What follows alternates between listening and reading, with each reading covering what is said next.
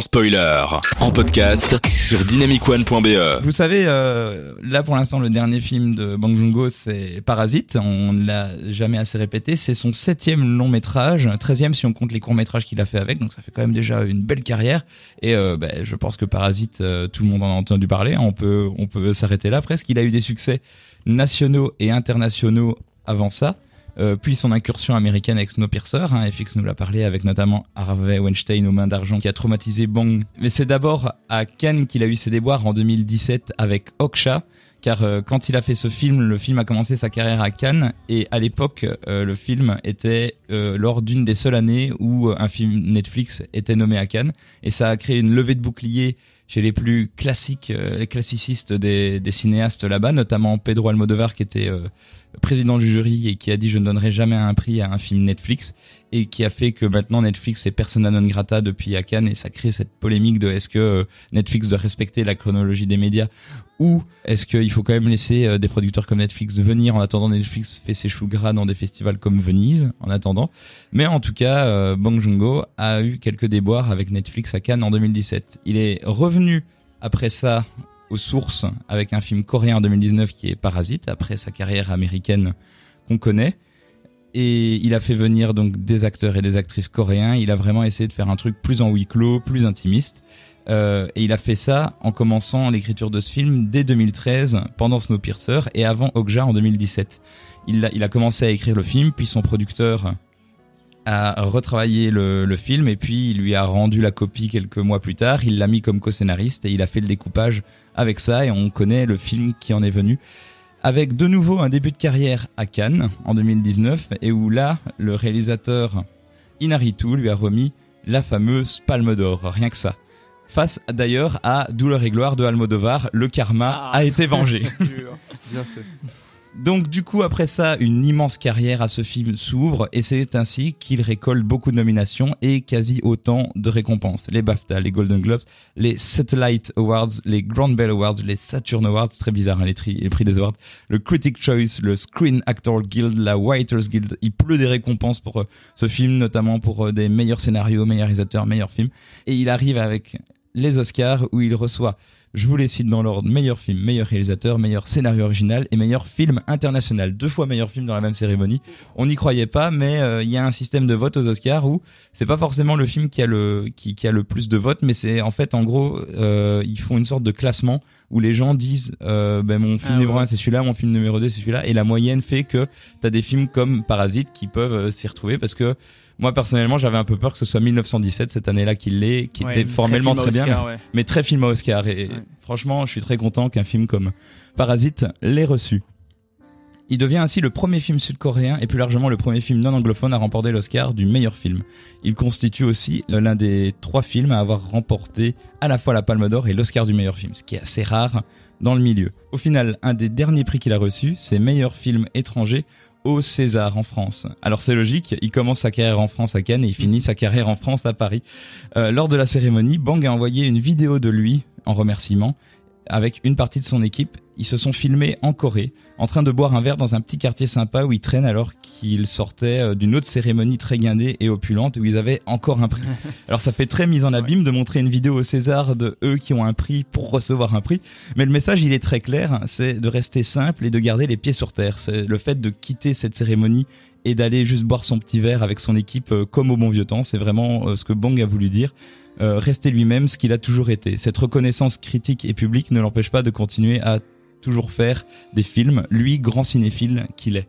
Donc, qu'est-ce que vous pensez, vous, de cette progression quand vous voyez un film comme ça qui démarre au, au- à Cannes, qui a déjà, on va dire, une très belle impulsion et tu te dis ça, ça peut pas être mieux et hop, encore plein de prix derrière.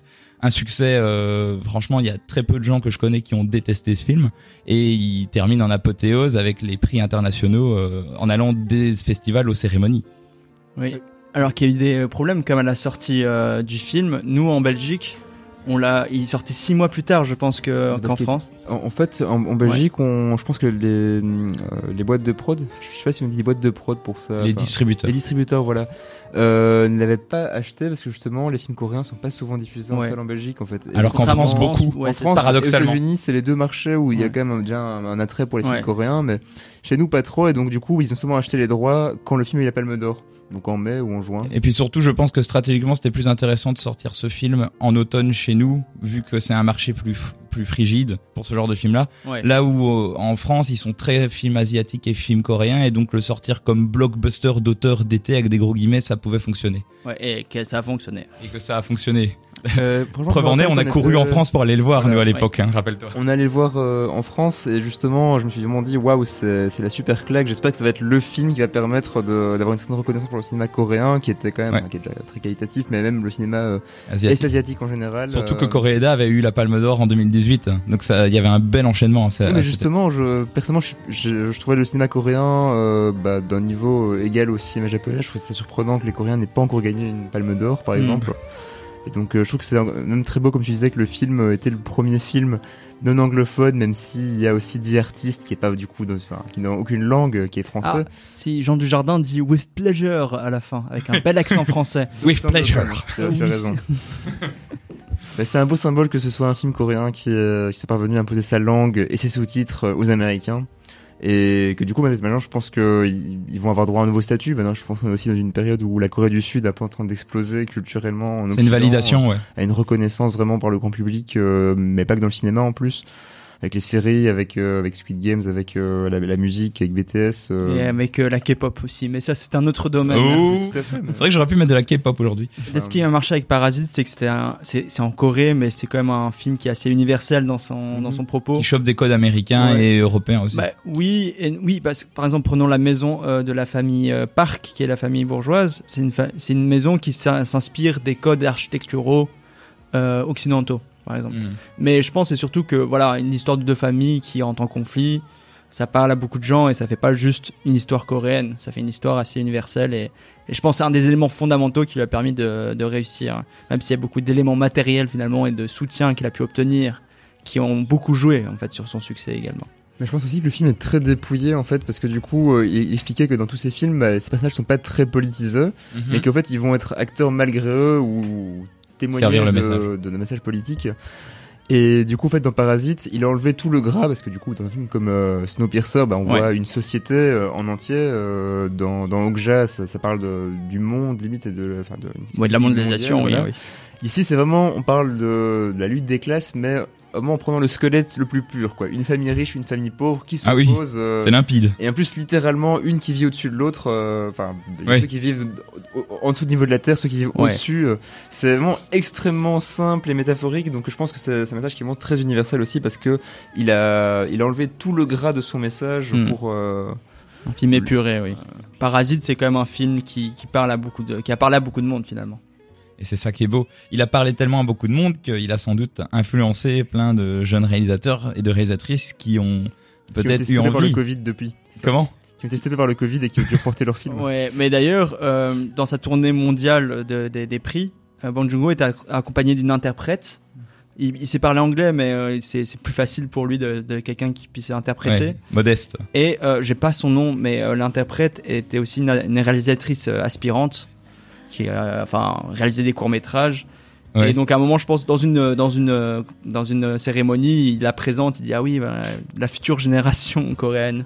Ce qui est drôle surtout, timide. si c'est celle à Ouais. laquelle je pense, c'est que quand elle l'interprétait pour lui et qu'après ils allaient en coulisses et tu Ouais. voyais partir, tu voyais qu'elle était allée limite plus excitée qu'elle elle était trop contente et elle lui, la- ouais. C'est là tu vois qu'à mon avis il communique une sorte de bienveillance envers son équipe. C'est pas du tout l'auteur avec sa grande cape qui se balade et les autres tiennent la cape derrière. quoi. C'est c'est ça qui est beau.